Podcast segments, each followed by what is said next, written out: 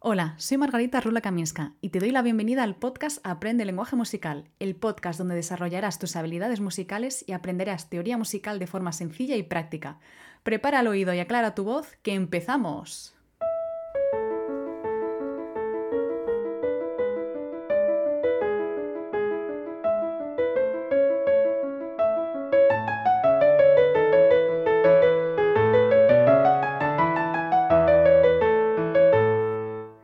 Qué ganas tenía de volver a grabar otro episodio. Pero antes de entrar de lleno en lo que vamos a aprender hoy, quiero contarte algo que me hace muchísima ilusión.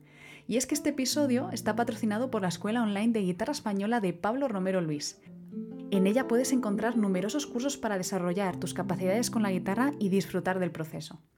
Y además puedes encontrar mi primer curso online de teoría musical, un curso que he estado grabando los últimos meses con mucha ilusión y cariño. Si quieres saber más, visita la escuela en pabloromeroluis.com, aunque yo te dejaré toda la información en el post de este episodio en mi página web aprendelenguajemusical.es. Y sin más dilación, empezamos.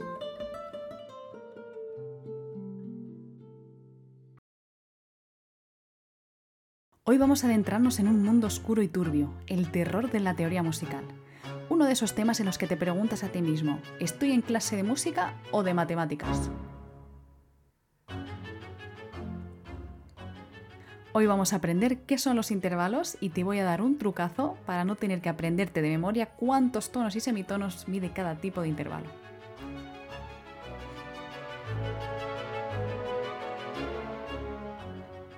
Bueno, pero vamos a empezar por el principio. ¿Qué es un intervalo? Pues un intervalo es la distancia entre dos notas musicales, más concretamente entre dos sonidos distintos. Un intervalo tiene un nombre y un apellido, el nombre en realidad es un número ordinal, es decir, un intervalo puede ser de segunda, de tercera, de cuarta, y el apellido puede ser alguna de estas palabras, mayor, menor, justa, disminuida y aumentada. Te lo voy a explicar a través de un ejemplo. Vamos a calcular qué intervalo hay entre la nota Do y la nota Sol, de forma ascendente, es decir, el Do es más grave que el Sol.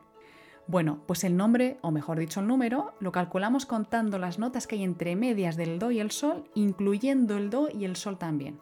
Entonces sería Do, Re, Mi, Fa y Sol. Son cinco notas, así que tendríamos una quinta. Ahora vamos a deducir el apellido. Y el apellido se deduce de la cantidad de tonos y semitonos que hay entre medias de esas dos notas.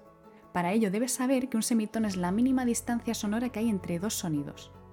Pero esto es así en el sistema diatónico, es decir, en la música principalmente occidental. Pero si te vas a países de Oriente, por ejemplo, encontrarás que ahí también se utilizan cuartos de tono, microtonos, es decir, distancias sonoras más pequeñas que el semitono.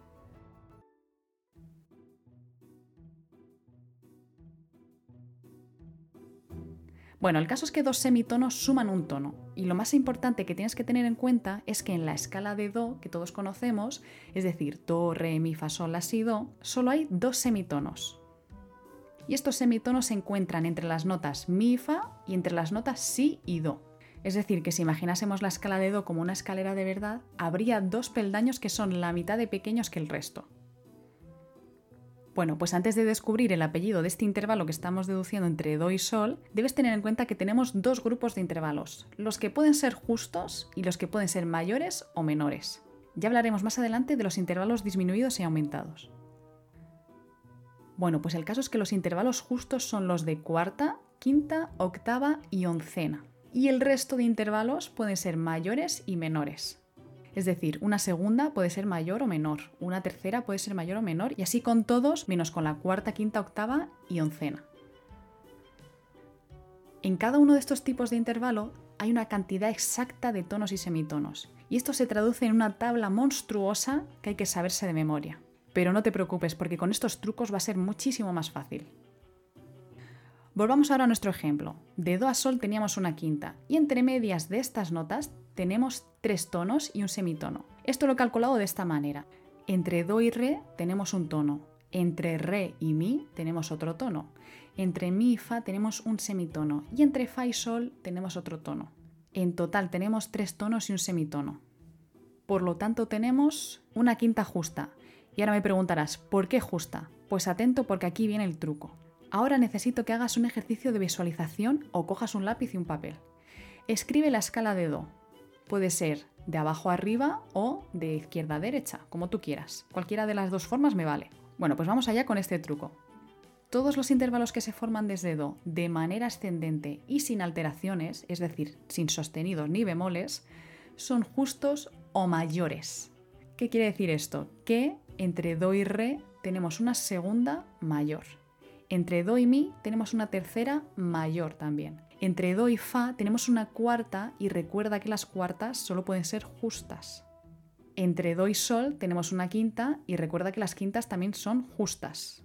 Entre Do y La tenemos una sexta y en este caso sería una sexta mayor. Entre Do y Si tenemos una séptima y sería una séptima mayor también. Y entre Do y Do agudo tenemos una octava y la octava también es justa. Intenta visualizar esto y escucha este fragmento varias veces si no lo tienes muy claro. Pero yo creo que lo mejor es que lo escribas para interiorizarlo bien. Y la segunda parte de este truco es exactamente al revés. Todos los intervalos que se forman desde el do agudo hacia abajo, es decir, de forma descendente, son menores o justos. Los intervalos justos se mantienen, pero el resto son ahora todos menores. Recuerda que la escala al revés es do, si, la, sol, fa, mi, re, do. Entonces, de do a si tendríamos una segunda menor. De do a la tendríamos una tercera menor. De do a sol tenemos una cuarta justa. De do a fa ahora descendentemente tenemos una quinta justa. De do a mi tenemos una sexta menor. De do a re una séptima menor. Y de do agudo a do grave seguimos teniendo una octava justa los intervalos que son justos se mantienen. Para interiorizar este truco, tómate el tiempo que necesites. Escucha varias veces el podcast o mejor aún, escríbelo. El caso es que una vez que lo hayas entendido bien y lo hayas interiorizado, nunca se te olvidará cuántos tonos y semitonos tiene cada tipo de intervalo. Por ejemplo, si no estás muy seguro de cuánto mide una tercera mayor, solo tienes que acordarte que entre Do y Mi, es decir, la tercera que se forma desde Do, ascendentemente hay dos tonos. Entonces ya sabrás que en una tercera mayor siempre hay dos tonos. Llegados a este punto, es posible que recuerdes que al principio te he dicho que los apellidos pueden ser mayor, menor, justo, disminuido y aumentado. Entonces, ¿qué pasa con esas palabras? ¿Cuándo un intervalo puede ser aumentado o disminuido? Cualquier intervalo puede ser aumentado o disminuido siempre y cuando sea más grande que un intervalo mayor o justo o más pequeño que un intervalo menor o justo. Entonces, por ejemplo, si yo tengo un intervalo de tercera que es un poquito más grande, es decir, que tiene un semitono más que un intervalo de tercera mayor, va a ser una tercera aumentada. Por el contrario, si es más pequeño que un intervalo de tercera menor, va a ser un intervalo de tercera disminuida. Y con los intervalos que pueden ser justos, que eran la cuarta, la quinta, la octava y la oncena, podemos encontrarnos que si es más grande que un intervalo justo, por ejemplo una cuarta justa, será una cuarta aumentada. Y si es más pequeño que una cuarta justa, será una cuarta disminuida. Cuando digo más grande o más pequeño, quiere decir que es un semitono más grande o un semitono más pequeño que el intervalo del que partimos. Te voy a poner un ejemplo para que lo entiendas bien. De Do a Fa, como bien hemos dicho en la regla, tenemos una cuarta y como es un intervalo desde Do, es una cuarta justa. Pero ¿qué pasa si es un intervalo de Do a Fa sostenido? El sostenido lo que hace es subir un semitono al Fa. Entonces este intervalo de cuarta es un semitono más grande que la cuarta justa por lo tanto sería una cuarta aumentada. Esto puede resultar ahora un poco confuso, pero te advierto de que los intervalos aumentados o disminuidos son menos comunes y la sensación sonora que producen se identifica bastante bien. De todas formas, de esto hablaremos en el siguiente episodio. Bueno, y aquí terminamos con el episodio de hoy. Espero que este truco te sirva para estudiar el tema de los intervalos de forma más fácil. Pero te aviso ya de que en el próximo episodio trabajaremos los intervalos de oído, es decir, te voy a dar unos trucos auditivos para identificar más rápidamente esos intervalos. Así que no te lo pierdas. Si quieres ver todo esto por escrito, puedes visitar mi página web aprendelenguajemusical.es o pasarte por mi Instagram que también se llama Aprende Lenguaje Musical. Desde ahí puedes mandarme tus dudas o sugerencias para futuros temas del podcast. Muchísimas gracias por escucharme. Hasta el próximo episodio.